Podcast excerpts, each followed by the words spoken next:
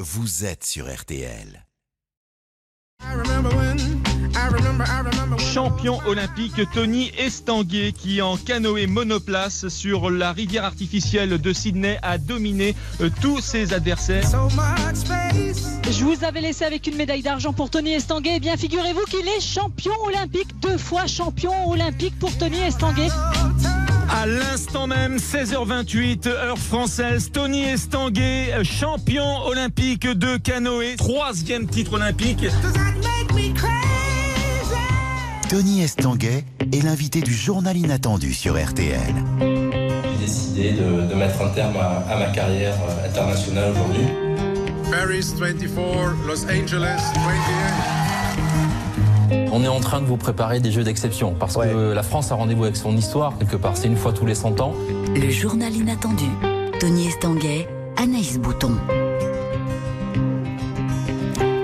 Bonjour à tous, bon week-end à l'écoute de RTL et le, du journal inattendu de Tony Estanguet. Bonjour Tony Estanguet. Bonjour. Crazy, hein Là on, a, on entend Crazy, Ah, c'est fou tous ces titres, hein ça fait du bien de réentendre tout ça. Ça hein. fait beaucoup de bien. Merci. Merci d'avoir fait ma journée. Bah, merci à vous d'être avec nous et de partager ce moment avec les auditeurs de RTL. On vient de l'entendre, vous êtes triple champion du monde, triple champion olympique de canoë, un palmarès absolument exceptionnel dans l'histoire du sport français. C'est pas Jean-Michel Rascol qui est avec nous sur le plateau qui dira le contraire. Et vous êtes président président du comité d'organisation des JO et des Jeux olympiques et paralympiques 2024. Donc on va en parler évidemment à mille jours du début des Jeux, mais aussi on va parler de compétition, de sport, qui est un peu une affaire de famille chez les Estanguets. On va parler de nature, on va écouter des chansons que vous aimez, que vous avez choisies. Vous êtes les rédacteurs en chef de cette émission, mais pour l'heure, voici les titres du journal. Faut-il interdire la chasse le week-end et pendant les vacances scolaires? C'est la proposition du candidat vert Yannick Jadot. Le président de la Fédération nationale des chasseurs, Willy Schren, dénonce ce matin sur RTL une proposition à visée électoraliste. À Rome, le soleil brille sur le G20, l'occasion pour les pays les plus riches du monde de se retrouver pour une photo de famille.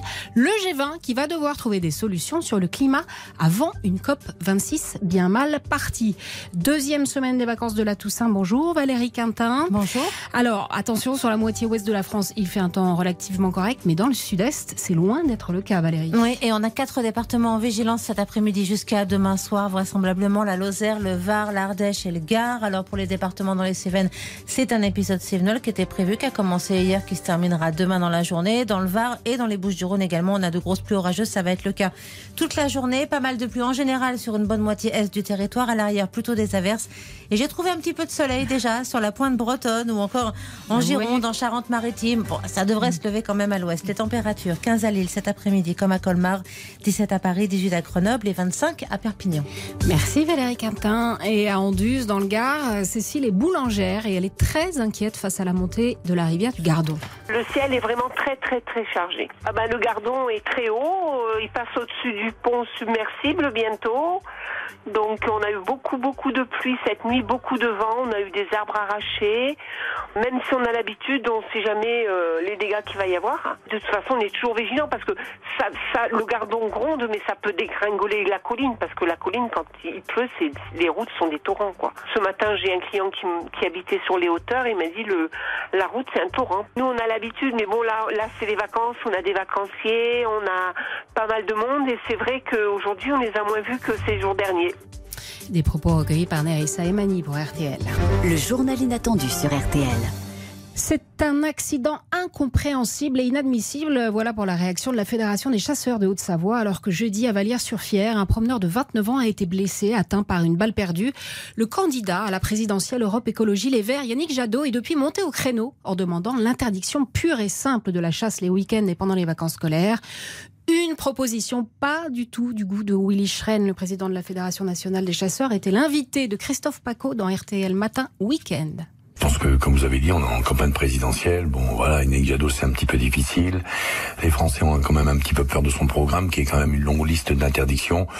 Bon, faire un petit buzz, une petite polémique un peu dure sur la chasse, ça peut ramener un petit peu de voix et c'est dans l'air du temps. Il y a les accidents de chasse dramatiques. On se bat là-dessus depuis des années. Bon, il y a des accidents de voiture pour des bêtises humaines tous les jours. On le sait. On n'a pas voulu interdire non plus les voitures. Quoique Jadot, je pense qu'il voudrait le faire. Mais non, on a diminué de 75% les accidents de chasse en 20 ans, mortels, et on les a divisé par quatre en ce qui concerne les accidents corporels. Mmh. Bien évidemment, on n'est pas des robots.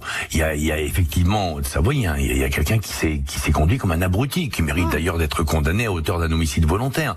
Nous, on travaille beaucoup là-dessus. On tend vers le zéro absolu, ce qui est très difficile à atteindre, on s'en doute bien. Voilà, profiter de cet accident, remettre ça sur la table, dire regardez, il y a eu un homme blessé. Donc là, on est surtout en train de faire quoi dans ce pays? On est en train de rompre avec toutes les traditions, parce que ce sont des traditions millénaires. Willy Schren, le président de la Fédération nationale des chasseurs, ce matin sur RTL. Tony Estanguet, vous êtes originaire du Sud-Ouest, vous mm. aimez le Sud-Ouest. Vous avez... Qu'est-ce que vous pensez de la chasse bah, c'est sûr que, comme ça vient d'être dit, je pense que la cohabitation, elle est, c'est important de bien l'encadrer. Moi, je pense qu'on a besoin effectivement euh, d'entretenir cette nature, et, et c'est vrai que les chasseurs, dans leur euh, globalité, dans leur majorité, je pense qu'ils ont ce souci euh, de la nature et, et d'entretenir ces grands espaces. Après, aujourd'hui, il faut faire très attention à la cohabitation parce qu'on ne peut plus non plus laisser toute la place aux chasseurs. Et aujourd'hui, il y a effectivement certains qui font un peu du zèle. Donc, je pense que c'est important de bien encadrer les choses. Mais moi, je, veux croire à, des solutions d'amélioration parce que je pense qu'on a, besoin d'un peu tout le monde. Cette proposition, justement, Yannick Jadot, d'interdire la chasse les week-ends et pendant les vacances scolaires, à ses partisans. Par exemple, Marie-Eva, elle est maman de deux petites filles à Bordeaux, elle est au micro de Juliette Chénion. Mes parents habitent à la campagne et c'est plutôt agréable le week-end de pouvoir se balader avec les enfants et se sentir en sécurité. Et c'est vrai que c'est parfois effrayant d'entendre euh, des coups de fusil, on ne sait pas d'où ça vient.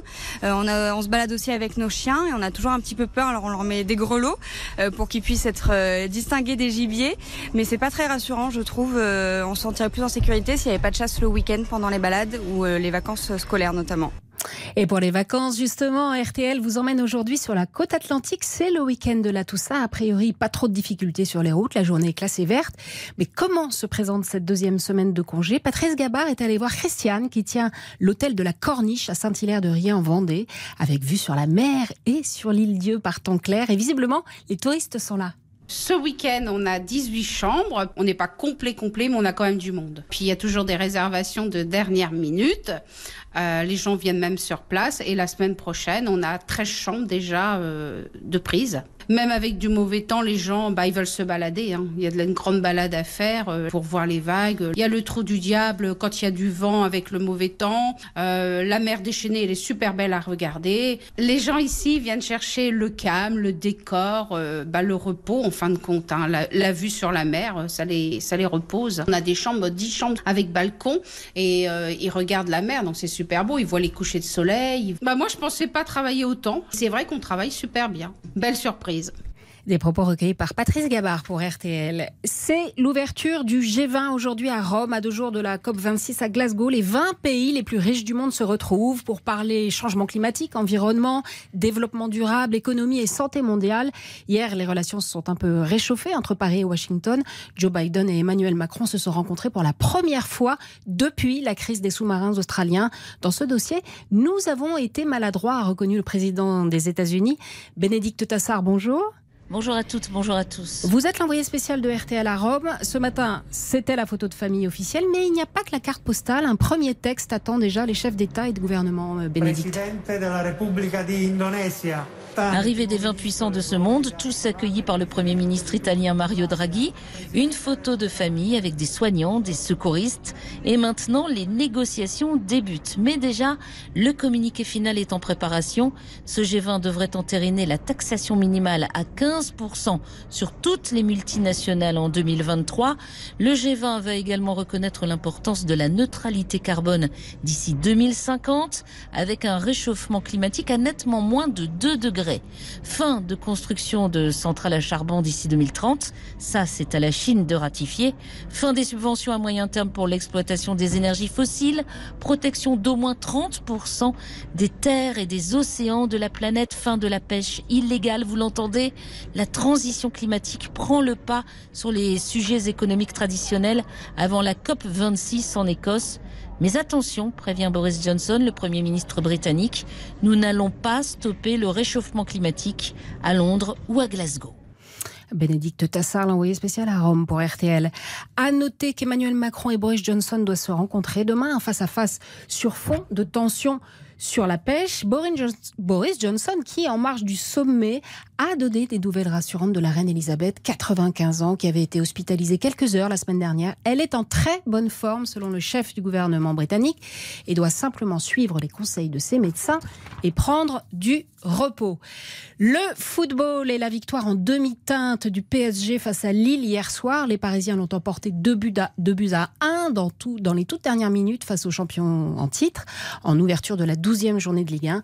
À suivre aujourd'hui, Metz-Saint-Etienne à 17h et puis à 21h, Lyon reçoit Lens. Rencontre à suivre dans RTL Foot à partir de 20h avec Eric Silvestro, Xavier Domergue et Giovanni Castaldi. Une pause et dans un instant, tout sur Paris 2024 à 1000 jours de l'ouverture des Jeux Olympiques et Paralympiques avec vous, Tony Estanguet. À tout de suite sur RTL. RTL, le journal inattendu. Entrez dans